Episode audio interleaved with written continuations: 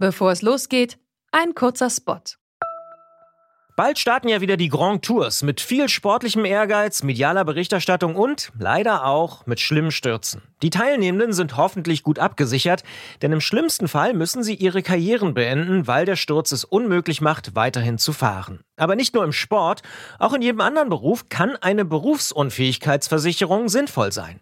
Der digitale Versicherungsmanager Clark kann euch helfen, die richtige Versicherung zu finden und schlägt euch passende Versicherungen vor. Und wenn ihr euch die Clark App holt und zwei eurer bestehenden Versicherungen hochladet, dann schenkt euch Clark mit dem Code Antritt34 einen 30 Euro Shopping-Gutschein. Den Link findet ihr in den Show Notes.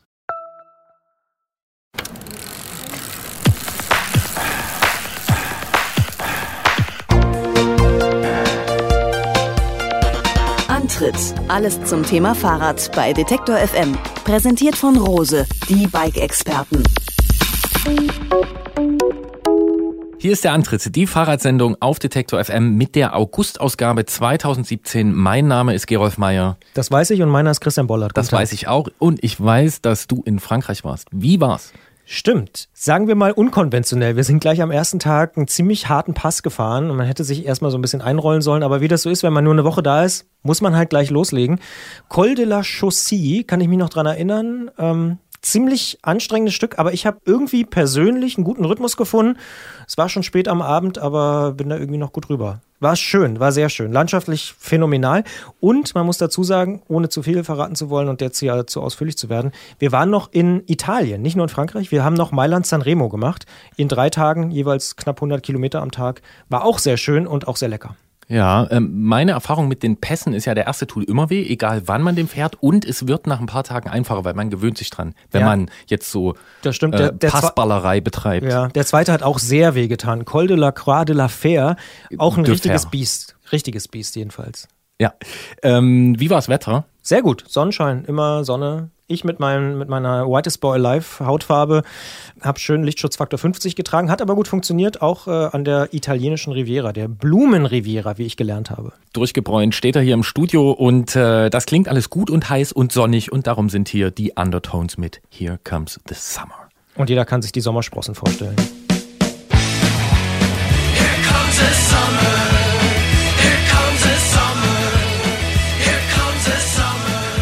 Aufmerksame Hörer werden sich erinnern, in der Juli-Sendung haben wir mit Baden-Württembergs Minister für ländlichen Raum, Peter Haug, über die Zwei-Meter-Regel gesprochen. Denn in Baden-Württemberg darf man auf schmaleren Wegen nämlich nicht Fahrrad fahren, wenn diese nicht gesondert ausgewiesen sind. Gegen diese Regelung setzt sich seit Jahren die Deutsche Initiative Mountainbike, kurz DIMB, ein. Und wir sprechen in dieser Sendung mit Heiko Mittelstädt, denn er ist dort der Projektleiter Open Trails. Ende August ist es dann wieder soweit. Viele Fahrradhersteller stellen auf der Eurobike ihre Neuheiten für 2018 vor. Einige haben allerdings schon vorgelegt und neue Modelle präsentiert, so zum Beispiel E-Rennräder. Was E-Bikes mit Rennlenker können und was sie nicht können, darum geht's mit Jens Klötzer vom Tourmagazin. Und unsere Ausfahrt des Monats hat auch was mit Können und auch mit Mut zu tun, vielleicht sogar, denn die ist besonders spektakulär. Sie findet nämlich in Sibirien statt und wie du weißt, natürlich liegt das in Russland. Und sie beginnt ganz untypisch mit der Beschaffung eines Fahrrades, weil man braucht natürlich auch ein Fahrrad, wenn man vor Ort fahren will. Ja, und wenn man ohne Fahrrad sich dorthin bewegt. Mehr wollen wir aber noch gar nicht verraten, denn erstmal schauen wir nicht nach Osten, sondern nach Westen, jedenfalls hier vom Studio aus gesehen.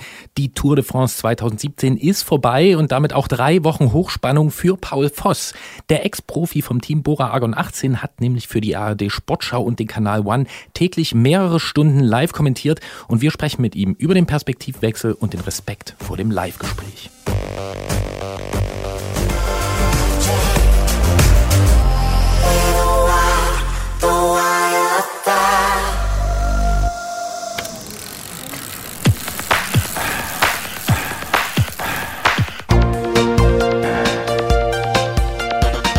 Antritt. Alles zum Thema Fahrrad bei Detektor FM. Präsentiert von Rose, die Bike-Experten. Am Lautsprecher, am Kopfhörer, am Bildschirm oder an der Strecke, so haben die meisten Menschen die Tour de France in diesem Jahr verfolgt. Es gibt aber auch noch eine exklusivere Möglichkeit der Rennbegleitung und das ist der Platz am Mikrofon. Dort hat Paul Voss für den ARD Livestream und für den Kanal One Platz genommen und jeden Tag stundenlang über das Renngeschehen gesprochen. Noch im vergangenen Jahr hatte allerdings selbst zum letzten Mal als Profi auf dem Rennrad gesessen, ist auch die Tour mitgefahren. Er ist also quasi vom Sattel auf den Kommentatorensitz gewechselt und nun ist er auch noch im Radio, denn wir sprechen mit ihm über die verschiedenen Blickwinkel auf die Tour de France. Hallo, Herr Voss. Hi. Im letzten Jahr sind Sie noch aktiv gefahren, nun haben Sie die Tour de France kommentiert. Was hat Sie am Perspektivwechsel denn am meisten überrascht? Ja, also dass man natürlich äh, alles sieht. Ne? So als Rennfahrer ähm, nimmt man die ganze Landschaft eigentlich nie so wirklich wahr, oder zumindest den Großteil nicht. Das war jetzt wiederum anders und es war auch mal interessant zu sehen, wie man äh, versucht, diese ja, etwas zehn äh, Etappen zu überstehen, wo dann nicht so viel passiert und äh, ja, das ist dann zum Teil echt eine große Herausforderung. Wenn man mehr sieht, äh, als wenn man auf dem Rad sitzt, fühlt man sich dann äh, näher dran am Rennen, obwohl man nicht drin ist? Oder ist es eher andersrum? Nee, schon eher noch andersrum. Also wenn man dabei ist, äh, kriegt man schon noch mehr mit als am Fernseher.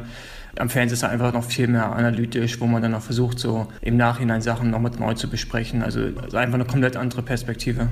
Ist es interessant, weil Sie gerade angesprochen haben, dass äh, es schwierig war, die etwas zähen, langen Strecken zu überbrücken, dass man als Rennfahrer das wahrscheinlich ja gar nicht so als zähe, lange Strecken empfindet? Äh, doch. Bloß mit dem Unterschied, dass man dann äh, das genießt. Also als Rennfahrer freut man sich natürlich auch mal auf diese Tage, wo es dann ja so die ersten zwei, drei Rennstunden sehr langsam ist und äh, man ein bisschen Zeit hat, sich zu regenerieren und auch ein bisschen zu quatschen. Als Kommentator ist es dann doch eher so, dass man die Zeit auch irgendwie füllen muss, weil man ja nicht äh, minutenlang in der Stille sitzen kann. Das ist dann schon etwas äh, anstrengend zum Teil. Aber jetzt nicht unbedingt im Negativen, man muss sich dann halt ja, ein bisschen Geschichten äh, raussuchen und äh, über die man dann erzählen kann. Jetzt mit ein bisschen Abstand, ist die Tour 2017 denn eine gute Tour gewesen? Also für mich schon. Ich fand den Kampf ums gelbe Trikot sehr interessant und äh, klar war vorauszusehen, dass äh, Küsfumus wahrscheinlich wieder gewinnt, da das Zeitfahren noch am vorletzten Tag war. Aber nichtsdestotrotz fand ich äh, den Kampf echt gut und äh, dass im Prinzip durch einen Platten oder einfach nur Materialfehler das Rennen hätte entschieden werden können. Das fand ich eigentlich sehr interessant im Vergleich zu den letzten Jahren.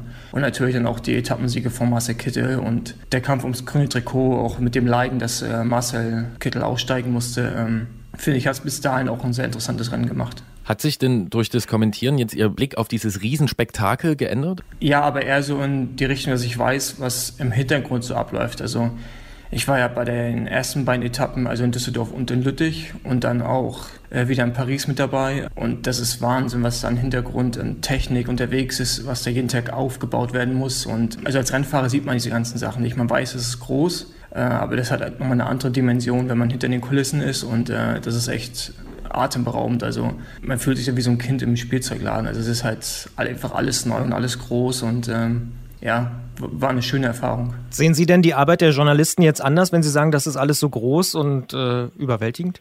Ja, ich habe einfach mehr Respekt vor den Kommentatoren, weil ähm, wir saßen ja in Saarbrücken im Studio. Ja, die Leute, die mit rumreisen, ist natürlich jeden Tag, ja, der Tag ist länger als der von den Rennfahrern. Also fängt er morgens um sieben an, hört dann meistens irgendwann in der Nacht auf und hat sehr viel mit Research zu tun und ja, also so viele andere Sachen, um die man sich da noch kümmern muss. Vor allem gerade in Deutschland, bei den Öffentlichen ist natürlich auch sehr viel Kultur, wo man sich im Vorhinein informieren muss. Das war ja Gott sei Dank nicht meine Aufgabe, da konnte ich mich auf meinen äh, Kollegen Florian Kurz verlassen. Man muss halt aufpassen, was man sagt. Ne? Man kann halt nicht irgendwelche Behauptungen in den Raum stellen und äh, man muss halt also eine Bestätigung für gewisse Aussagen haben und das macht es dann halt zum Teil schwierig, weil das ist ja jetzt kein normaler Feldtalk mehr, wo man einfach dann mal so von Fahrer zu Fahrer ein bisschen Quatsch redet, sondern äh, man muss es auch belegen können. Wie bewertet man als Fahrer eigentlich die Berichterstattung? Also Manuel Buchmann beispielsweise, der musste fast jeden Tag direkt im Ziel Fragen vom AD-Reporter Michael Antwerpes beantworten. Ähm, kann das für einen Fahrer auch lästig sein? Ja, also sicherlich ist es für Fahrer zum Teil auch lästig, aber man muss auch wissen, dass man bezahlt wird, um den Sponsor das Trikot zu präsentieren. Und äh, gerade wir Deutsche haben dann äh, eine besondere Aufgabe, ein gutes Verhältnis mit den Medien zu haben, weil es liegt jetzt an uns oder an den aktiven Rennfahrern, da etwas zu verbessern, ähm, quasi unser Image wieder aufzuarbeiten. Und dazu gehört halt Kommunikation. Und äh, deswegen finde ich es gut, dass die Jungs sich da zur Verfügung stellen jeden Tag und äh, mit den Journalisten reden und den Leuten da draußen auch ein bisschen erzählen, was äh, dann im Feld abgeht und äh, wie man sich fühlt. Und ja, das ist halt Teil des Jobs. Jetzt haben Sie schon angesprochen, Sie haben zusammen mit Florian Kurz zusammengearbeitet. Dann im Hauptprogramm der ARD hat Florian Nass kommentiert. Da steht man natürlich auch immer sehr im Mittelpunkt. Manche Radsportler zum Beispiel haben sich über den starken Fokus auf deutsche Fahrer wie eben Emanuel Buchmann gewundert. Muss man denn das in Deutschland so machen, wenn man breite Bevölkerungsschichten erreichen will? Also über deutsche Fahrer reden und über deren mögliche Chancen? Ja, ich denke, das ist ja auch das gleiche wie mit einer ganzen Kultursache. Ist halt, als öffentlicher Rundfunk muss man sich irgendwo rechtfertigen und geht es ja eigentlich um deutsche Fahrer und um Geschichte, um Kultur und ja, da liegt natürlich dann der Fokus auf den Deutschen und wir haben das versucht bei sportshow.de und bei One ein bisschen äh, international aufzustellen. Aber es fällt natürlich auch schwer, weil man natürlich auch weiß, das Hauptpublikum ist etwas älter und äh, die können zum Teil mit internationalen Namen nichts anfangen. Und dann äh, ist man schon froh, wenn die die Deutschen kennen und äh, versucht man natürlich denen die Deutschen auch näher zu bringen. Aber ich, ja, ich stimme da schon zu, dass man eventuell in Zukunft den Fokus auch ein bisschen internationaler legen sollte. Aber ob das bei der ARD passiert, weiß ich nicht, weil man da halt auch immer noch wissen muss, dass der Hauptteil der Zuschauer ein ähm, gewisses Alter hat und nicht unbedingt Radsportaffin ist, sondern die das halt auch schauen wegen der Landschaft. Das zeigen halt auch die Zahlen. Gibt es irgendwas, was Sie am meisten überrascht hat? Also ist es zum Beispiel das, dass die meisten Zuschauer wegen der Landschaft zugucken? Ja, also äh, nicht die meisten, aber das ist ein Großteil zuschaut, um halt die Landschaften zu sehen. Und äh, man natürlich weiß, dass Radsport ist, aber viele halt auch dann zum Beispiel nicht verstehen, wie eine Gesamtwertung funktioniert und solche Sachen. Also wir kriegen ja auch jeden Tag haufenweise Fragen rein, die wir natürlich auch gerne beantwortet haben. Äh, es zeigt einen schon auf, dass es noch viel Arbeit vor uns liegt, um da den Deutschen das Radfahren oder den Profiradsport wirklich näher zu bringen, weil sicherlich weiß jeder, was die Tour de France ist, aber wie das nun genau funktioniert, dass ein Marcel Kittel nicht äh, in Paris die Tour gewonnen hat, nur weil er fünf Etappen gewinnt auf dem Weg, das verstehen die meisten halt nicht und das muss man dann versuchen zu erklären. Ja. Das sagt Paul Voss, der in diesem Jahr die Tour de France bei der ARD kommentiert und erklärt hat. Wir sprechen im Podcast gleich noch ein bisschen weiter mit ihm über die Karriere nach der Profikarriere, sagen aber hier an dieser Stelle schon mal vielen Dank für das Gespräch. Gerne. Und schon sind wir auch im Podcast und sprechen weiter mit Paul Voss. Wir haben es ja schon erwähnt, Sie sind im vergangenen Jahr noch für Bora Argon 18 die Tour de France gefahren, haben aber keinen neuen Vertrag bekommen.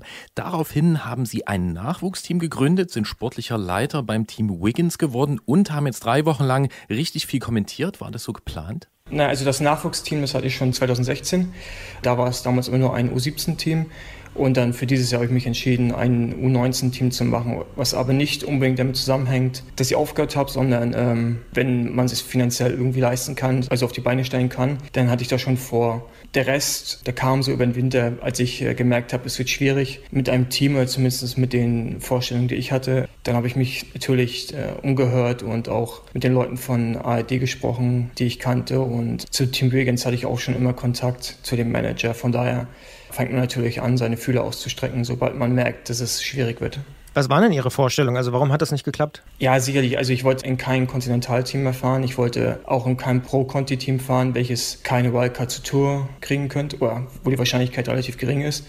Und natürlich auch äh, preisliche Vorstellungen. Ähm, ich denke, ich habe eine gute Saison gefahren und das habe ich auch schon mehrmals angesprochen, ist halt im Radsport immer noch so ein bisschen das Problem mit den Gehaltsstufen, dass Leute zig Millionen verdienen und äh, dann der Helfer in dem gleichen Team verdient dann halt äh, Mindestgehalt, was so um die 50.000 sind. Sicherlich ist 50.000, hört sich erstmal viel an, ist aber auf eine kurze Karriere gerechnet nicht viel. Und ich wollte halt irgendwann auch mal zumindest äh, ein bisschen mehr Geld verdienen. Und äh, das Ziel hatte ich mir gesetzt und ich dachte, ich hatte auch eine, Saison, die ansprechend war. Leider kam es nicht dazu und da muss man für sich selber halt irgendwann auch einen Schlussstrich ziehen und sagen, okay, es gibt noch ein Leben nach dem Radsport, zumindest nach dem professionellen Radsport und ja, das Leben hat mehr zu bieten, als dann jetzt zum Beispiel durch Frankreich äh, Radrennen zu fahren.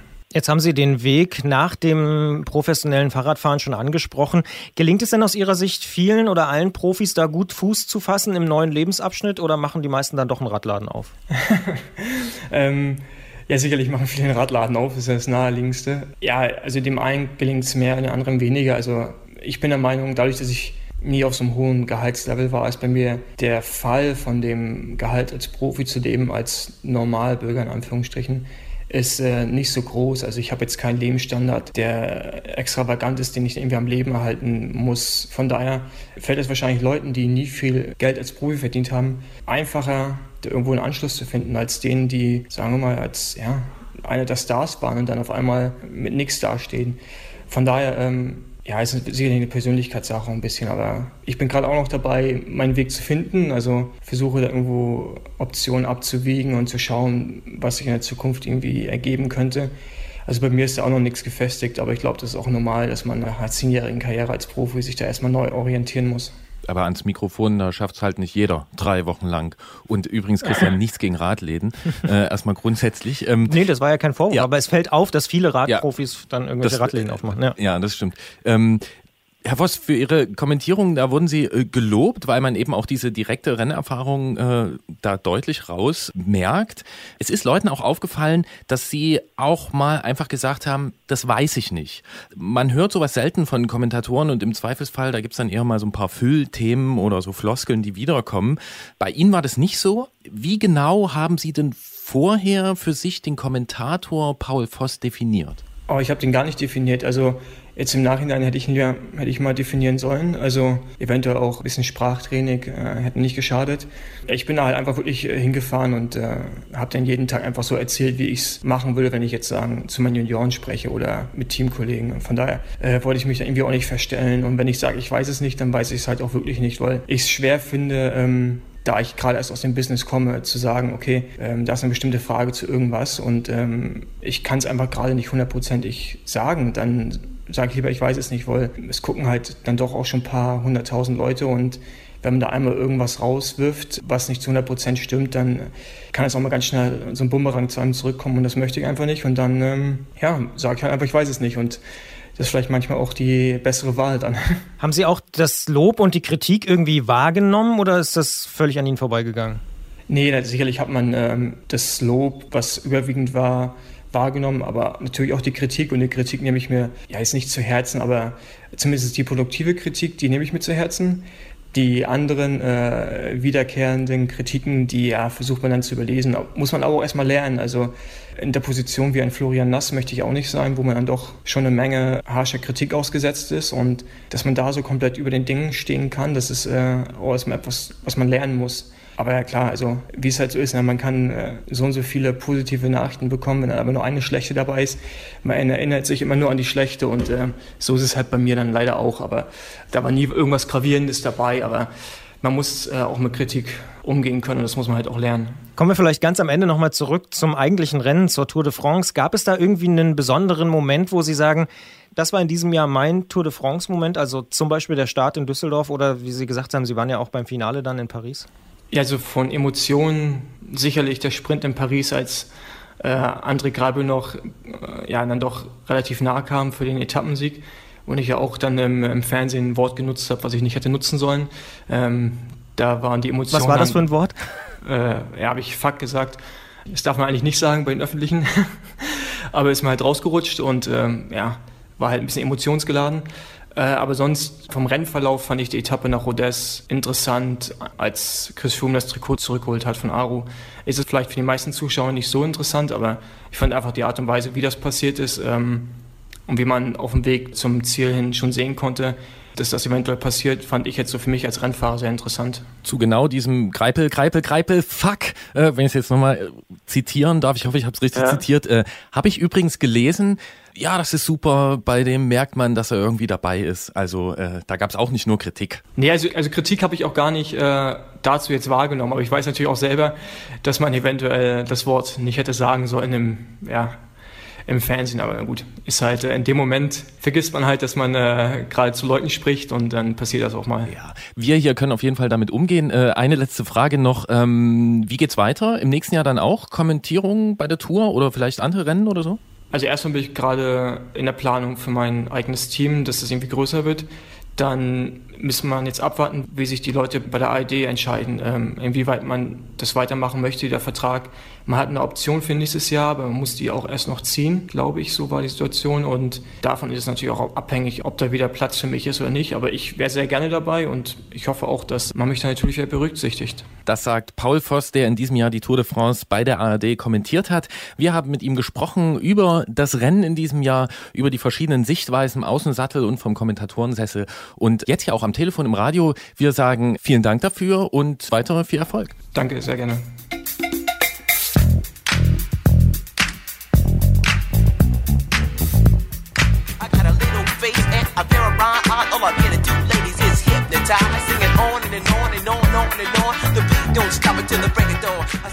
Ohne Mikrofonerfahrung einfach mal drei Wochen live kommentieren, äh, Respekt. Ja, Hut ab, ohne Frage. Und er hat, ich finde, zu Recht viel Applaus bekommen in den sozialen Netzwerken. Ja, fand ich auch sehr angenehm. Nicht so angenehm fand bestimmt der Minister Haug die Reaktion, die er auf seiner Facebook-Seite bekommen hat zum Interview, was er uns gegeben hat im letzten Monat. Ja, das hat so ein bisschen Kreise gezogen und äh, wir bleiben natürlich dran am Thema und sprechen mit jemandem, der sich für die Abschaffung der Zwei-Meter-Regel in Baden-Württemberg einsetzt.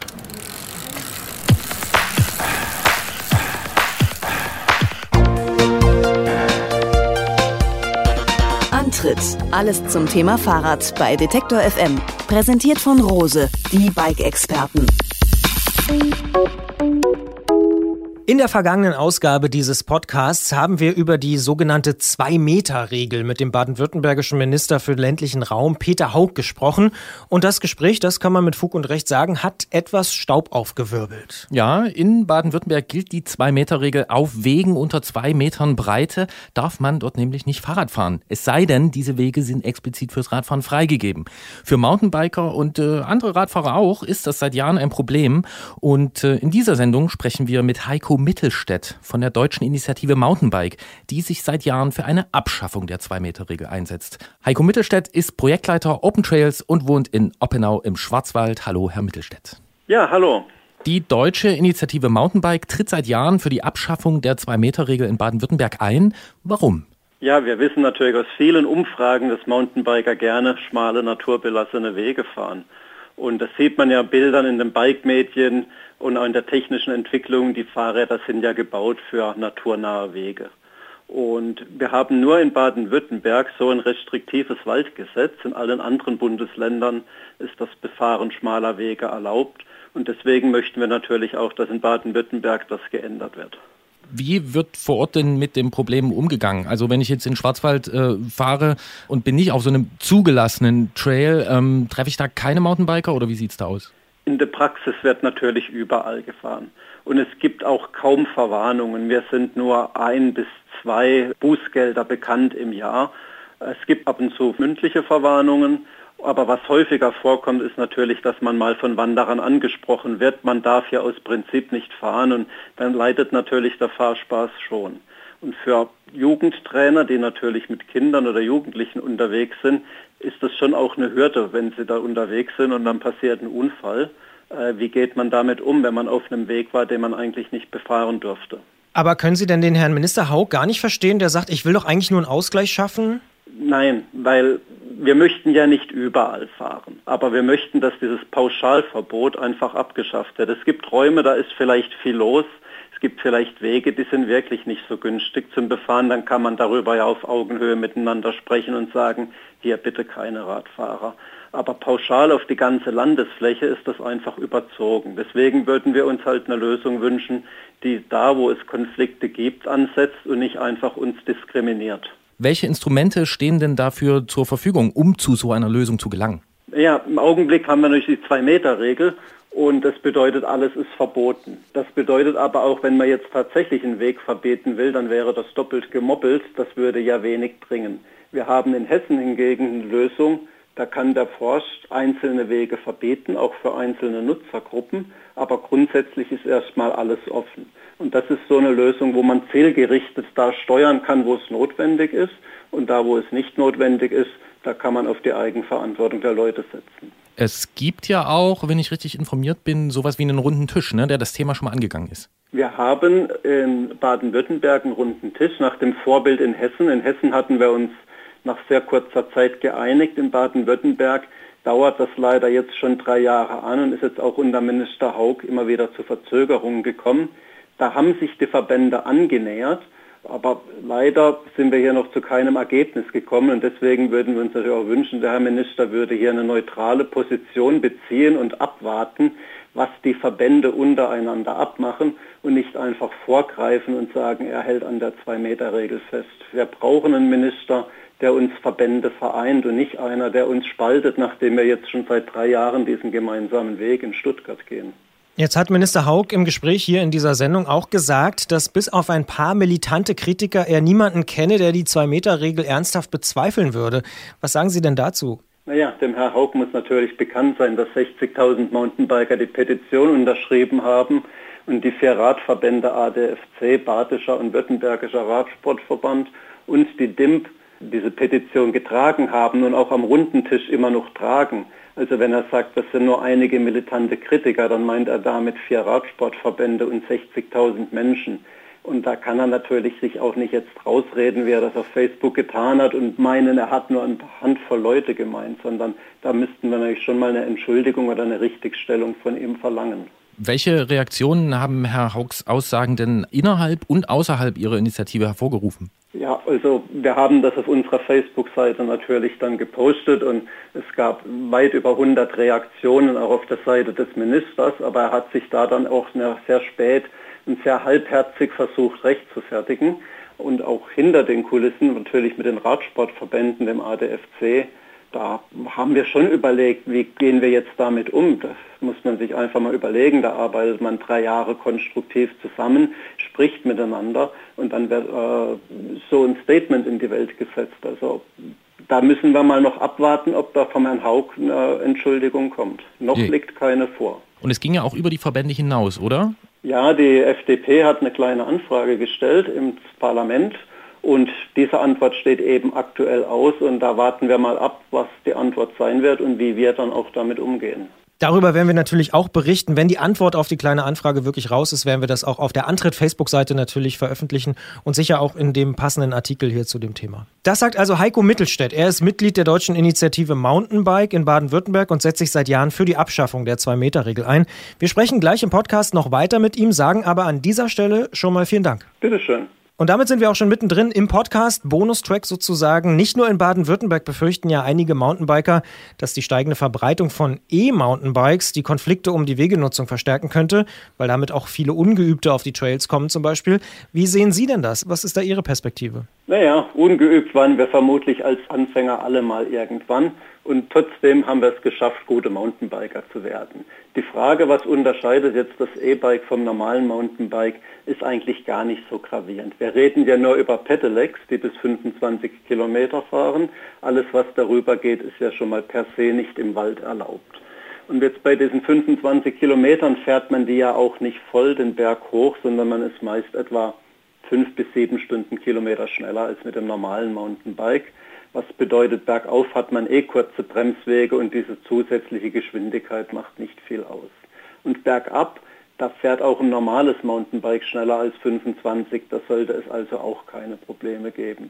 Wenn mehr Leute dadurch in den Wald kommen, ist es natürlich schön, wenn auch mehr Leute Sport treiben und es gibt auch Fahrtechnikkurse, die man belegen kann. Man kann sich Vereinen anschließen, die einem helfen, die ersten Schritte zu gehen. Ich glaube, wenn die Leute vernünftig und rücksichtsvoll umgehen, ist das alles gar kein Problem. Wir gehen davon aus, dass Sie als deutsche Initiative Mountainbike äh, ganz gut vernetzt sind in Baden-Württemberg. Wie gehen denn zum Beispiel Fahrradhersteller mit der Regelung um, wenn sie äh, neue Mountainbike-Modelle testen wollen? Das ist natürlich schwierig für die, weil die brauchen Strecken, um Federungen, Schaltungen und das alles zu testen. Wir haben ja in Baden-Württemberg Hersteller, ich weiß es nicht genau, wie die das machen. Ob die vielleicht sogar tatsächlich irgendwo ins Ausland gehen, ob die in einen kommerziellen Bikepark gehen oder ob die halt ab der Haustüre vor Ort testen und einfach darauf vertrauen, dass das soweit äh, toleriert wird. Und nun gibt es ja neben den Radherstellern auch noch einen anderen Wirtschaftszweig, der ziemlich viel mit Biken zu tun hat. Äh, das ist der Tourismus. Wie sieht es denn aus mit der Tourismusbranche in Baden-Württemberg? Weil so mit offenen Trails äh, für alle kann man ja da nicht werben. Ja, gerade im Schwarzwald wäre es ja wunderbar, Mountainbike zu fahren. Aber weil das eben schwierig ist, mit nicht genehmigten Strecken zu werben, hat sich der Tourismus und die Regierung darauf geeinigt, dass man ja einzelne Wege ausweisen kann. In der Realität stellt sich das jetzt aber sehr schwierig dar, weil das sehr viel Abstimmung benötigt und auch sehr teuer ist. Das bedeutet, wir haben jetzt vielleicht im Augenblick 160 Kilometer Trails. Wenn wir das mal in Bezug setzen zu 80.000 Kilometer Forstwege, die wir haben, dann merkt man schon, dass diese 160 Kilometer wenig sind. Problem ist, dass da auch oft von Waldbesitzern äh, diese Ausweisung dann blockiert wird. Also gerade die Partei, die eigentlich noch in der Petition gesagt hat, wir möchten äh, einzelne Wege ausweisen, um euch entgegenzukommen, die blockieren das jetzt vor Ort. Also diese Lösung funktioniert eigentlich nicht mal für den Tourismus. Für uns Einheimische schon gar nicht, denn wenn unsere Gemeinde jetzt nicht auf Mountainbike-Tourismus setzt, dann wird bei uns auch nichts ausgewiesen. Oder wenn unsere Gemeinde nicht die finanziellen Mittel hat, solche Strecken auszuweisen, dann passiert da auch nichts. Und das heißt, wir fahren einfach leider nach wie vor auf nicht genehmigten Wegen und diese Tourismuslösung funktioniert nicht. Die Petition gegen die Zwei-Meter-Regel ist in dieser Sendung jetzt schon ein paar Mal angesprochen worden. 2013 haben über 58.000 Mountainbiker die unterschrieben. Sind Sie denn zufrieden mit der Beteiligung oder sagen Sie, na, eigentlich müssten es noch mehr sein? Ja, es ist immer schwierig. Natürlich haben wir viel mehr Mountainbiker in Baden-Württemberg. Aber wenn Sie so eine Petition machen, dann erreichen Sie natürlich nicht alle. Und damals waren wir auch noch nicht so gut vernetzt. Ich denke, heute hätten wir mehr Unterschriften. Auf der anderen Seite muss man das mal im Vergleich sehen. Stuttgart 21 war nur etwas erfolgreicher wie wir. Wir waren die zweitstärkste Petition im Land. Und wenn man sieht, wie viel Medienrummel um Stuttgart 21 gemacht wurde und wie viel um das Mountainbiken, dann muss man schon sagen, wir haben eigentlich sehr viele Leute erreicht. Dann wenden wir mal den Blick nach vorn. Was muss denn aus Ihrer Sicht passieren, damit die Zwei-Meter-Regel in Baden-Württemberg dann doch abgeschafft wird? Nun, am runden Tisch, glaube ich, haben wir vor allen Dingen mit den Wanderverbänden da schon einen weiten Schritt voran gemacht. Wir haben die Fakten geklärt. Wir haben ja Studien, auch wenn der Minister sagt, dass es die nicht gibt, wonach die Leute miteinander im Wald gut auskommen. Es hakt jetzt unseres Erachtens noch ein bisschen an den Waldbesitzern und Jagdverbänden. Bei den Waldbesitzern muss man einfach die Angst nehmen, dass die ein Haftungsrisiko kommen. Das ist eigentlich richterlich alles schon längst geklärt, aber man muss ja Aufklärung betreiben. Und dann glaube ich, dass man zu so einer vernünftigen Lösung kommen kann. Momentan hat man halt so ein bisschen den Eindruck, es geht nur noch ums Prinzip. Man müsste sich einfach mal offen die Fakten ansehen und da auch ein bisschen politische Unterstützung bekommen. Das sagt Heiko Mittelstädt. Er ist Mitglied der deutschen Initiative Mountainbike in Baden-Württemberg und setzt sich seit Jahren für die Abschaffung der Zwei-Meter-Regel ein. Wir sagen vielen Dank für das Gespräch und für die Erklärung Ihrer Position. Ja, bitteschön. Danke fürs Gespräch. Vielen Dank.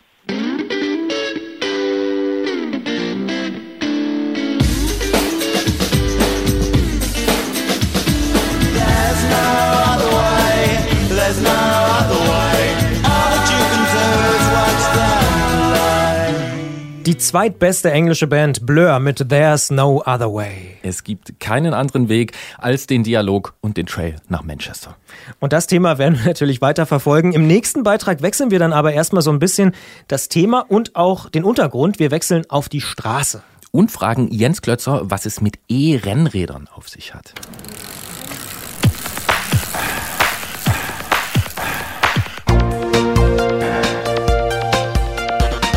Antritt. Alles zum Thema Fahrrad bei Detektor FM. Präsentiert von Rose, die Bike-Experten. Im Alltag sind sie längst angekommen und unter Mountainbikern ein viel diskutierter, um nicht zu sagen umstrittener Verkaufsschlager. E-Bikes, also Fahrräder mit Motorunterstützung. Streng genommen müsste man Pedelec dazu sagen, denn die Akkuräder geben nur Motorkraft dazu, wenn man in die Pedale tritt. Im Sprachgebrauch hat sich dafür aber der Begriff E-Bike durchgesetzt. Bisher nicht durchgesetzt haben sich E-Rennräder, also schnelle Straßenmaschinen mit Motorunterstützung. Allerdings zeigen vor der Eurobike 2017 große Fahrradhersteller entsprechende Modelle und auch Konzepte. Wird man also in Zukunft auch im Unterlenker mit dem Extraschub fahren können? Und wofür wäre das gut oder vielleicht auch schlecht? Wir sprechen drüber mit unserem Technikmann Jens Klötzer vom Tourmagazin aus München. Klingeln bei Klötzer. Die Technikfrage beim Antritt auf Detektor FM. Tourredaktion Jens Klötzer, schönen guten Tag. Hallo Jens. Hallo aus München. Cube und Focus haben neue E-Rennräder vorgestellt. Auf der Eurobike kann man wahrscheinlich auch weitere Modelle erwarten. Bist du da überrascht oder sagst du, mh, naja? Überrascht, ja, naja, so halb. Ne? Also äh, eigentlich war es nur eine Frage der Zeit, bis auch dieses Segment so als quasi das letzte übrig gebliebene in der Fahrradwelt ähm, auch noch irgendwann besetzt wird von den Elektromotoren. Und ähm, es gab auch schon Konzepte, also ich so an zwei kann ich mich erinnern, aber die waren eher unattraktiv und da haben eher eine sehr kleine Nische bedient. Und ähm, so richtig wusste man noch nicht, wo die Richtung hingehen soll, wem so ein Elektrorennrad nützen soll und damit auch, wie es denn dann konkret aussehen soll. Aber naja, die Hersteller versuchen natürlich immer neue Märkte zu erschließen und das ist jetzt irgendwie noch übrig geblieben und jetzt stürzt man sich da drauf. Nun dürfen solche Räder nur bis 25 km/h per Motor unterstützen, wenn man sie nicht als sogenannte Kleinkrafträder mit Versicherungskennzeichen betreiben will. Bisher bleiben diese neuen Modelle unter dieser 25 km/h Schwelle. Mit dem Rennrad ist man ja allerdings oft schneller unterwegs. Was bringt dann so ein Motor? Das ist genau die Frage, ne, die man sich stellen muss. Also 25 km/h mit dem Rennrad ist kinderleicht, zumindest in der Ebene. Das fährt man ganz einfach und dann stellt sich natürlich die Frage, warum soll ich da irgendwie kiloweise äh, Motoren und Akkus mit mir rumschleppen, wenn ich das ganz alleine kann. Es bringt eigentlich nur was, sobald es bergauf geht. Also dann werde ich langsamer, dann brauche ich einfach höhere Leistung, wenn ich da schneller fahren will. Und eigentlich nur in diesem einen Fall, wenn es steil bergauf geht, dann nützt mir ein Elektromotor was, solange es sich auf 25 km/h beschränkt.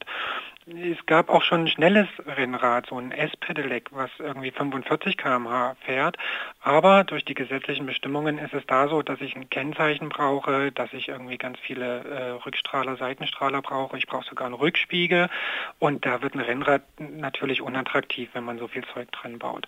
Deswegen hat sich sowas auch nicht durchgesetzt. Und äh, so ein 25 km/h E-Rennrad ist im Wesentlichen eine Unterstützung für bergauf. Aber ist das wirklich der einzige Anwendungsfall, wo das sinnvoll ist, wenn ich in den Alpen einen Pass hochfahren will? Oder gibt es auch andere Zielgruppen, wo das vielleicht doch interessant sein könnte? Naja, man kann natürlich auf Zielgruppen schauen, die jetzt nicht in der Lage sind, 25 km/h mit dem Rennrad zu fahren. Also zum Beispiel Reha-Geschichten oder Senioren oder so. Wobei man da aber wieder die Frage stellen muss, muss es denn ein Rennrad sein oder kann es nicht auch was Bequemeres sein? Oder ich kann mir zum Beispiel vorstellen, dass wenn jetzt Paare unterwegs sind oder wenn man mit Kindern unterwegs ist, die jetzt nicht die Leistungsfähigkeit haben und man will gemeinsam irgendwie durch die Berge fahren. Da könnte ich mir vorstellen, dass so ein E-Rennrad sinnvoll sein kann, damit der eine trainieren kann auf dem normalen Rad und die Frau oder das Kind oder der jeweils schwächere Partner äh, mit dem E-Rennrad mitfahren kann. Das wäre auch ein Anwendungsfall. Nun sind ja E-Bikes vor allem als Sporträder umstritten. Das kann man sehr gut an den Diskussionen im Mountainbike-Bereich sehen. Da befürchten alteingesessene Sportler negative Auswirkungen durch hohe Nutzungszahlen auf Trails und kleinen Wegen. Trotzdem verkaufen sich diese Räder sehr gut. Rennradfahrer, die scheinen da ebenfalls große Vorbehalte zu haben. Kannst du die denn nachvollziehen? Die kann ich schon nachvollziehen, klar. Also das Rennrad ist einfach ein Sportgerät und äh, man ist natürlich immer stolz, wenn man irgendwie bergauf fährt und äh, irgendwie eine Passhöhe erklommen hat. Und das ist ja auch schweißtreibend, wie jeder weiß. Und äh, wenn man da von einem jetzt übertrieben gesprochenen, trällernden, pfeifenden Fahrer überholt wird, der dann sichtbar auch viel unsportlicher ist, das kann schon demotivieren, klar. Ja, die Vorbehalte kann ich schon nachvollziehen. Und äh, dann ist ja auch noch das Rennrad als Wettkampfgerät so ein Thema. Man weiß ja nicht, in welche Richtung das sich entwickelt. Irgendwie die Akkus werden immer kleiner, die Motoren immer kleiner, immer leiser. Irgendwann auch vielleicht so integriert, dass man sie nicht mehr sieht. Das gibt es zum Teil jetzt schon mit ein paar Abstrichen bei der äh, Leistung und bei der Akkukapazität. Aber dann kommt natürlich irgendwann die Frage auf, wenn jemand so ein elektrounterstütztes Rennrad in dem Wettkampf einsetzt, der eigentlich für nicht unterstützte Räder gedacht ist, dann wäre das Doping, wenn man es äh, äh, hart sagt. Und ähm, ja, dann stellt sich natürlich die Frage, wer kontrolliert es äh, und so weiter und so fort. Ja, und da gibt es ja auch einen aktuellen E-Doping-Fall, ne? Es gibt einen, ja, aktuell einen zweiten E-Doping-Fall bei einem, äh, ich glaube, Amateurrennen in Italien war es ein ganz unbedeutendes. Ja, auch ganz interessant. Der Mann wurde Dritter in diesem Wettkampf. Äh, man muss aber dazu sagen, dass er schon 53 Jahre alt war. Und ja, aus dem Feld gab es wohl Hinweise an den Veranstalter, dass da irgendwas nicht ganz koscher ist und dann hat er nachkontrolliert und tatsächlich war an dem Rad ein Motor versteckt. Aber dieses Argument mit, äh, man ist beleidigt, weil man ja so viel trainiert hat, wenn man den Berg hochfährt und dann kommt jemand pfeifend vorbei, ist das nicht auch so ein bisschen die gute alte Zeit, so ein bisschen sehr konservativ? Das ist es, klar, aber das gibt es und das erleben wir gerade bei Mountainbike ganz stark. Da ist es so ein bisschen Besitzstandswahrung, ne? also die, äh, die Mountainbiker, die sich da ihre Trails oder ihre Bergankünfte hart erkämpft haben, die würden da auch gerne unter sich bleiben. Und die fürchten jetzt natürlich, dass da eine Welle an unsportlichen E-Mountainbikern ihnen da ähm, den, den Platz oder die schöne Natur streitig macht. Ja, sowas kann man natürlich nachvollziehen. Ist jetzt beim Rennrad nicht ganz so krass, weil wir müssen alle auf der Straße bleiben.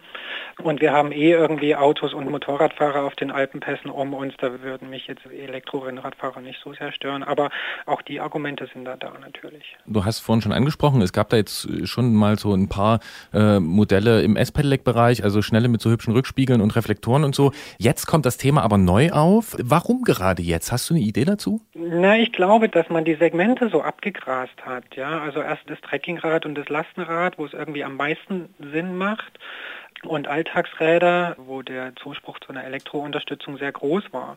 Dann hat man sich irgendwann an das Mountainbike rangetraut, hat gesehen, boah, das schlägt ein wie eine Bombe, also die verkaufen sich jetzt auch richtig gut. Und jetzt weiß man nicht mehr so richtig weiter oder sucht natürlich nach neuen Feldern, wo man sich ein bisschen austoben kann als Hersteller. Und das Rennrad ist eines der letzten, das äh, noch übrig ist, was es noch nicht mit E-Unterstützung gibt, zumindest noch nicht in breiter Masse. Und die Technik ist weiter, die Motoren sind weiter, die Akkus sind leichter, man kann das alles viel besser integrieren. Auch die Entwicklungsschritte sind gelernt und so. Das fällt denen auch jetzt einfach leichter, so ein Rad zu entwickeln oder auf die Räder zu stellen. Ja, und dann sieht man das jetzt an der Zeit, dass man mal so vorfühlt mit so Studienkonzepten. Ist da eine Nachfrage da? Wo könnte die Reise hingehen? Wie könnte das aussehen? Und ja, versucht dann einen neuen Markt zu erschließen. Dann wag doch mal einen Blick in die Glaskugel. Also wie wird sich das E-Rennrad weiterentwickeln und welche Rolle wird es dann tatsächlich spielen? Ist es das Partnerrad, mit dem man dann die Berge hochfährt? Ich glaube schon. Also zumindest solange sich die gesetzlichen Rahmenbedingungen nicht verändern. Weil die Beschränkung auf die 25 km/h, die ist schon ein krasses Hindernis für so ein Rennrad.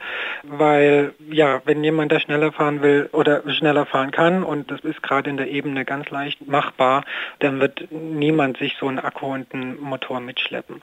Und äh, ich denke, es wird ein Rad für die Berge, wo man die Unterstützung nur dann zuschaltet, wenn man sie wirklich braucht, nämlich wenn es berghoch geht. Und für Menschen, die dieses Erlebnis einfach mal haben wollen, mit dem Rad hohe Berge zu erklimmen oder die dieses Erlebnis vielleicht schon hatten und dann aber irgendwann in ein Alter kommen, wo sie es nicht mehr können, wo sie dann diese Unterstützung wahrnehmen können, um, um ihre alten Touren zum Beispiel wieder zu fahren. Ich denke, in die Richtung wird es gehen. Hm. Ein paar Ideen gehen so in den Bereich des lockeren Untergrundes, wo man ja eh nicht so schnell unterwegs ist. Könnte es auch da eine Zukunft haben? Kann es. Gut, Focus hat so eine Studie vorgestellt, die ging so Richtung Gravel Crossrad. Ja, ist eine Idee. Das sind dann halt so Mischformen, die sich da irgendwie dann zwischen Crossrad und Rennrad entwickeln. Aber ich glaube, auch da werden die Berge eine große Rolle spielen für so eine Elektrounterstützung, weil ähm, lockerer Untergrund macht mich noch lange nicht so langsam, dass ich unter 25 km/h fahre auf ebener Strecke. Und ich glaube, das wird ein Gebirgsthema werden. Einige Fahrradhersteller zeigen um die Eurobike herum neue Rennräder mit Motorunterstützung. Was dran ist am Konzept und welche Zukunft es haben könnte, darüber haben wir mit Jens Klötzer vom Tourmagazin aus München gesprochen. Der ist nämlich auf lockerem Untergrund in der Ebene immer schneller als 25 km/h unterwegs. Ich kann das bestätigen und äh, sage danke fürs Gespräch. Ich danke auch. Danke.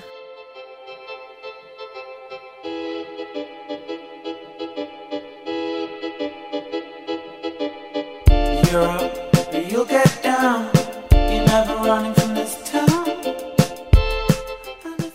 Hast du eigentlich E-Bike-Erfahrung, Christian?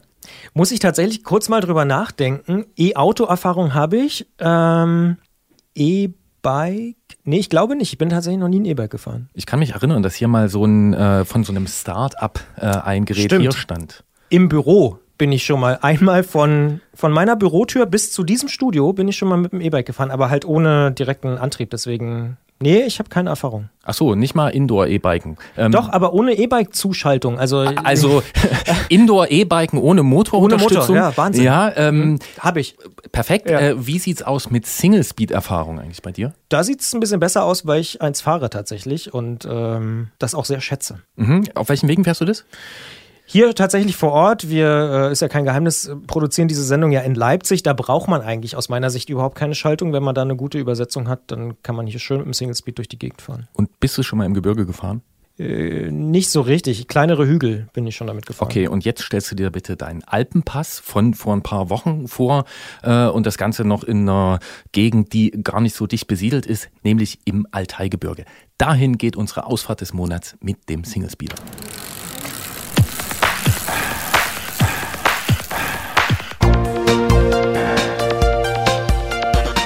Antritt. Alles zum Thema Fahrrad bei Detektor FM. Präsentiert von Rose, die Bike-Experten. Hier ist der Antritt auf Detektor FM mit der nächsten Folge unserer doch sehr geliebten Serie Ausfahrt des Monats. Wir wollen von euch nämlich wissen, wo, wie und warum ihr am liebsten Fahrrad fahrt. Ganz egal, wie schnell, wie langsam, wie nah oder auch wie weit. Monat für Monat sprechen wir darum mit einer Hörerin oder einem Hörer. Und heute ist das Julian, den wir in Paris erreichen. Er ist im Juli ein Brevet in Sibirien gefahren, also eine Langstreckenfahrt mit 1200 Kilometern am Stück. Dort ist er hingeflogen und hatte alles dabei, was man für so einen Ritt braucht, bloß kein Fahrrad. Das müssen wir aufklären. Hallo Julian, hallo nach Paris. Hallo. Ohne Fahrrad zum sibirischen Brevet. Warum macht man das und wie hast du dann teilgenommen? Ja, also grundsätzlich geplant war es nicht ohne Fahrrad. Es gab dann eine Situation Freitagabend im Berufsverkehr, dass es äh, schwer möglich war, den Flug mit Fahrrad zu erwischen. Dann hatte ich mich spontan einfach entschieden, äh, ich nehme Pack an Gepäck, was ich noch kriegen kann, aus der Fahrradtasche wieder aus und versuch's einfach ohne. Die Situation war ein Stau oder was? Oder? Ja, also grundsätzlich war es geplant, dass ein ähm, Kollege das Fahrrad abholt und an den Flughafen bringt, der auch mitgeflogen ist und das Privé auch gefahren ist. Bei ihm war dann das Problem der Stau, also musste ich die Metro nehmen, quasi durch die ganze Stadt durch was dann zur Rush-Hour mit einer großen Fahrradtasche auch wieder sehr schwer wird. Und äh, drum hatten wir uns dann für die Möglichkeit entschieden, einfach mal schnell noch schauen, dass man überhaupt einen Flug kriegt. Aber bisher ist da noch kein Fahrrad jetzt im Spiel. Das muss ja irgendwo hergekommen sein. Äh, ja, mein Fahrrad stand dann noch bei mir zu Hause. Das, mhm, aber in Sibirien? Das ähm, war dann eben das Problem, als wir gelandet sind. Ähm, waren wir mal dort, aber hatte eben kein Fahrrad. Dann haben wir einmal, habe ich versucht, einen Veranstalter anzuschreiben, ob der eventuell jemanden weiß, der zufällig eins übrig hat. Und gleichzeitig sind wir dann auch natürlich in Novosibirsk mal noch geschaut, ob wir irgendwelche Fahrradläden finden, was sich denn auftreiben lässt. Und Verleih war es dann doch eher schwer zu finden. Aber irgendwann haben wir dann mal einen relativ gut sortierten Radladen äh, gefunden. Also der hatte recht gut aufgebaute Fahrräder, die konnte ich mir jetzt leider dann doch nicht leisten und eben auch diese Single-Speed-Räder, die jetzt finanzierbar waren mit am Ende, glaube ich, 270 Euro etwa und großen Vorteil halt haben, dass bei nur einem Gang kann auch im Antrieb nicht viel kaputt gehen. Also relativ robust, es kann wenig kaputt gehen, äh, dann äh, dachte ich halt, da schlage ich zu. Und dann bist du mit dem Single-Speed-Rad 1200 Kilometer gefahren? Genau, also zum Glück kannte ich die Strecke davor nicht so genau. Also ich wusste, es sind äh, 10.000 Höhenmeter, was jetzt äh, nicht so wenig sind. Aber so exakt genau beschäftigt hatte ich mich nicht mit der Strecke, sonst hätte ich mir vielleicht auch nochmal überlegt, dass ich das mit nur einem Gang fahren möchte. Also ich hatte ein paar Schiebepassagen dann drin. Es äh, waren doch einige Anstiege in der Strecke dabei. Ich, ich sehe ja auch gerade äh, vor mir ein Bild äh, dieses Fahrrades, muss ich jetzt noch dazu sagen. Also das hat äh, nur eine Bremse gehabt äh, und zwar hinten. Ähm, War es ein Fixie sogar? Nee, also es hatte die Option, das Hinterrad kann man umdrehen, dann kann man entweder als Single Speed oder als Fixie fahren da ich eigentlich noch nie bis auf der Bahn ein paar Mal äh, mit äh, wirklich starrer Narbe gefahren bin, habe ich die Single-Speed-Option genommen und wusste aber, wenn die Bremse komplett versagt, zur Not kann man dann auch noch als Fixie äh, mit den Beinen bremsen, wenn es sein muss. Aber ja, wäre auch was gewesen. Jetzt haben wir schon ein bisschen was gehört über die Veranstaltung. 10.000 äh, Höhenmeter hast du schon gesagt, ungefähr 1.200 Kilometer. Äh, was gibt's noch dazu sagen? Wie, wie heißt diese Veranstaltung? Wo findet die statt und wie sieht die Strecke aus ungefähr? Also die heißt eigentlich ganz einfach Tschüski Trakt oder Tschüski Trakt Privé. Start und Ziel ist in Bisk, was irgendwo mitten in Sibirien liegt, etwa 350 Kilometer südlich von äh, Novosibirsk. Und dort startet quasi auch diese Tschüski-Trakt-Straße, die bis an die mongolische Grenze geht.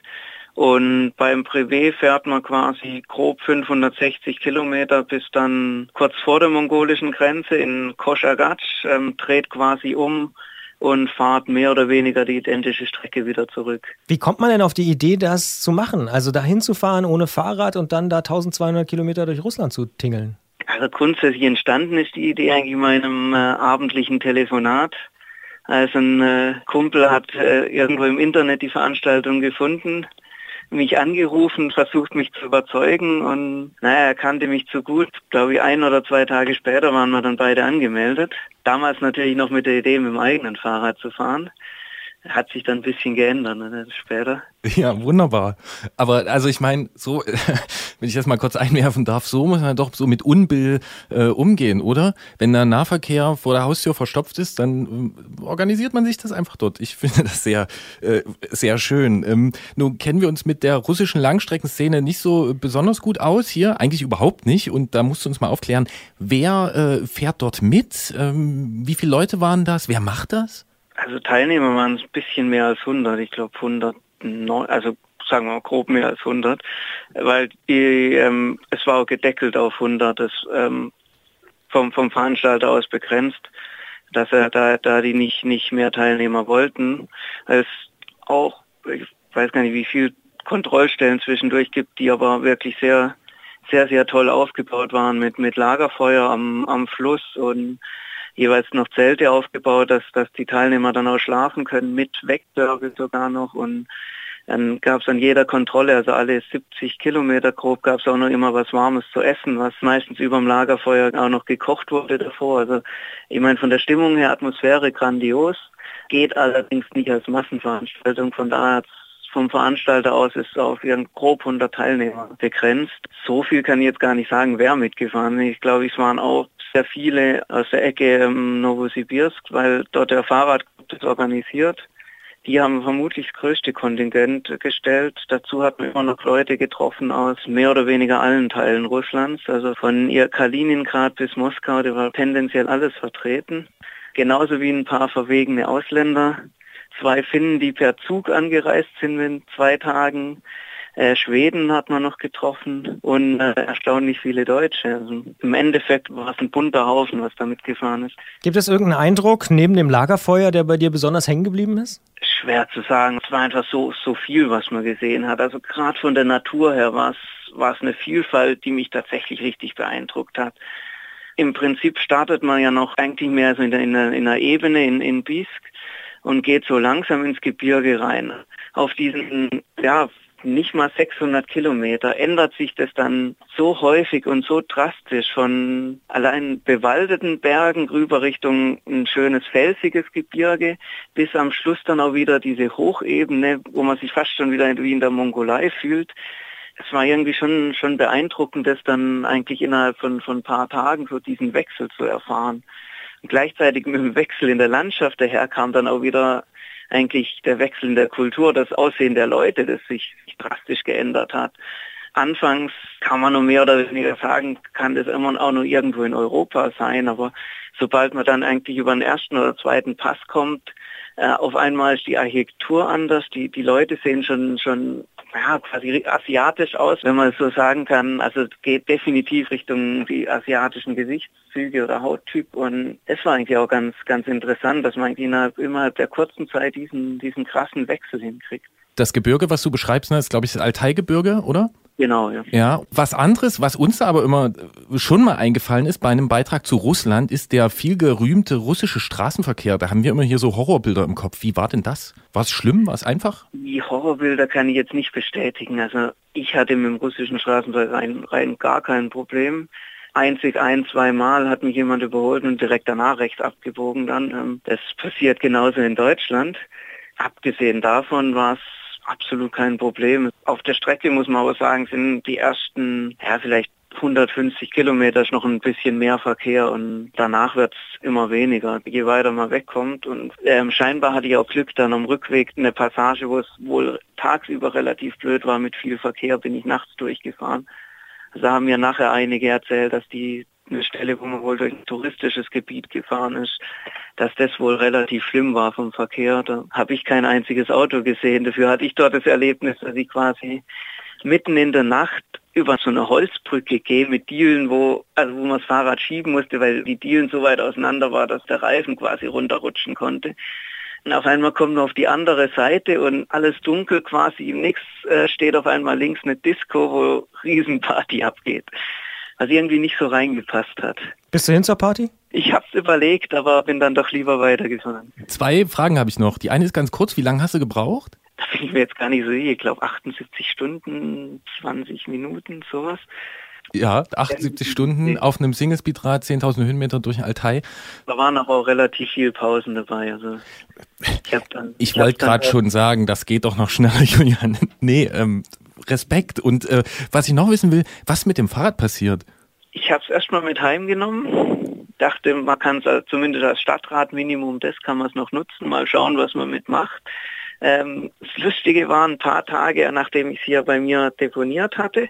Und danach bin ich dann direkt wieder auf Dienstreise gekommen. Aber dann, der Hausmeister von dem Haus, wo ich wohne, hat mich dann angeschrieben, ob ich es denn verkaufen will.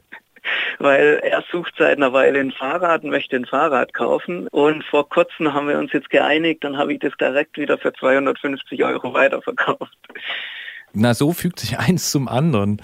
Die Geschichte hat uns Julian erzählt. Der ist ohne Fahrrad zu einem 1200 Kilometer Brevet in Sibirien angereist, hat das Rad äh, dort gekauft, mitgenommen, seinem Hausmeister verklingelt und wir legen jetzt auch noch was drauf. Er kriegt nämlich wie alle anderen hier einen 50 Euro Gutschein von Rose und äh, wir sagen ja, Julian, vielen Dank. Ja, danke euch. Show me round, there's no big mountains way down south. Take me to your daddy's farm.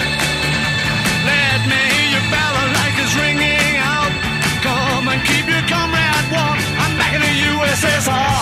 Hey, you don't know how lucky you are. Weil du mich vorhin angesprochen hast auf den Single-Speeder, Hut ab, das durchzuziehen, 1200 Kilometer und dann noch diese Berge da hoch. Krass, aber so ein bisschen, muss ich sagen, bin ich das auch äh, gefahren, Single Speed, und zwar immer auf dem Rettungsring, als ich die Pässe hochgefahren bin. Das ist auch, da habe ich auch nicht mehr geschaltet, da ging auch nichts mehr einfach. Ich hätte übrigens einen, wirklich einen richtigen Rettungsring gebraucht, aber das nur am Rande. Auf jeden Fall ist der Beitrag äh, mit Julian für mich das Gegengift für zu starre Planung. Äh, einfach mal flexibel sein und kleine Schläge Wolle nehmen. Julian ist mein Vorbild. Vorbild ist ein gutes Stichwort, da erinnern sich aufmerksame Zuhörer und ich, dass es da auch andere gibt aus der Fahrradszene. Zum Beispiel, wer fällt dir da ein? Zum Beispiel Charlie Kelly. Genau. Und über den müssen wir jetzt auch nochmal sprechen, denn wer diese Sendung regelmäßig hört, dem ist der Name Kelly natürlich ein Begriff. Er gilt als einer der Urväter des Mountainbikes, hat die ersten Rennen in Marin County organisiert und mit dem Fat Tire Flyer die erste Mountainbike-Zeitschrift herausgegeben. Und genau deshalb haben wir schon häufiger über ihn gesprochen. Worum geht's aber diesmal? Charlie Kelly will zusammen mit Joe Breeze sein riesiges Archiv digitalisieren und damit Fahrradgeschichte für alle zugänglich machen. Joe Breeze, äh, die aufmerksamen Hörer werden sich auch erinnern, auch den haben wir schon mal in der Sendung gehabt. Der hat die ersten zehn Mountainbike-Rahmen gebaut. War ich mit dabei, wenn ich mich nicht irre? Da war Juliane mit dabei, Oh. aber du hast es interessiert gehört. Ich kann mich noch genau. Stimmt, so war's. Ja, und äh, es geht jetzt den beiden um kistenweise Kataloge, um alle möglichen Bike-Zeitschriften, Poster, Rennergebnisse aus den frühen Jahren des Mountainbikes. Bis in die 90er zieht sich diese umfassende Bibliothek des Mountainbikens, die Charlie Kelly angehäuft hat oder die er gesammelt hat. Und per Crowdfunding soll die nun an die Öffentlichkeit gebracht werden. Äh, dazu muss wahnsinnig viel gescannt und katalogisiert werden und eine Webseite erstellt und wahrscheinlich auch ein paar Leute angestellt. Ähm, ja, und diesen Schatz, den gilt es jetzt zu heben. Und damit das klappt oder klappen kann, brauchen die beiden, also Charlie Kelly und Joe Breeze, uns oder viele andere Leute, denn dieses Crowdfunding, das kann natürlich nur funktionieren, wenn da viele Leute mitmachen. Googelt einfach mal nach The Mountainbike Legacy Project und legt was drauf. Wir werden es natürlich auch auf unserer Facebook-Seite äh, verlinken und auch auf der äh, Podcast-Seite zu dieser Ausgabe. Und apropos drauflegen, ich lege einfach mal 50 Euro vor und wer mindestens genauso viel drauflegt, kann Teil unserer Sendung werden. Unter allen, die sich mit mindestens 50 Euro an dem Crowdfunding beteiligen, losen wir eine Person aus und sprechen mit ihr in einer der kommenden Antrittausgaben über ein Thema der Wahl. Schreibt uns mit Screenshot eurer Spende an antritt.detektor.fm. Das Crowdfunding läuft bis zum 9. September. Und ich sage auch nochmal, hallo Fahrradfirmen. Wer Mountainbikes verkauft, der hat auch gute Gründe, sich da zu beteiligen. Das kann man wohl so sagen. Wir sind gespannt und haben im Schnelldurchlauf trotzdem auch noch ein paar Veranstaltungstipps. Am 5. und 6. August gibt's aktuelles Mountainbike-Geschehen aus Kanada. In Mont Saint-Anne ist der Weltcup zu Gast und bei Red Bull TV kann man zuschauen. Mitfahren kann man wie immer auch bei vielen Breitensportveranstaltungen beispielsweise, wie den Zeit Classics in Hamburg auch am 20. August. Und wer neue Fahrräder mit und ohne Motor anschauen will, der oder die fährt am 2. September zum Festival Day der Eurobike in Friedrichshafen am Bodensee. Und die nächste Ausgabe, die nächste Sendung gibt's dann am 7. September um 20 Uhr, wie gewohnt, hier im Wordstream auf Detektor FM. Bis dahin gibt's auch die Musik dieser Sendung in unserer Spotify-Playlist und ihr erreicht uns über, die E-Mail-Adresse ist schon gefallen, antritt at Detektor FM mit Lob, Kritik und natürlich auch neuen Ausfahrten des Monats. Wir sind gespannt, wo die Reise noch so hingehen kann. Und bis dahin sagen wir auf Wiederhören und Grüßen nach Baden-Württemberg und in alle anderen Sendegebiete mit einem herzlichen Ride On. Au revoir.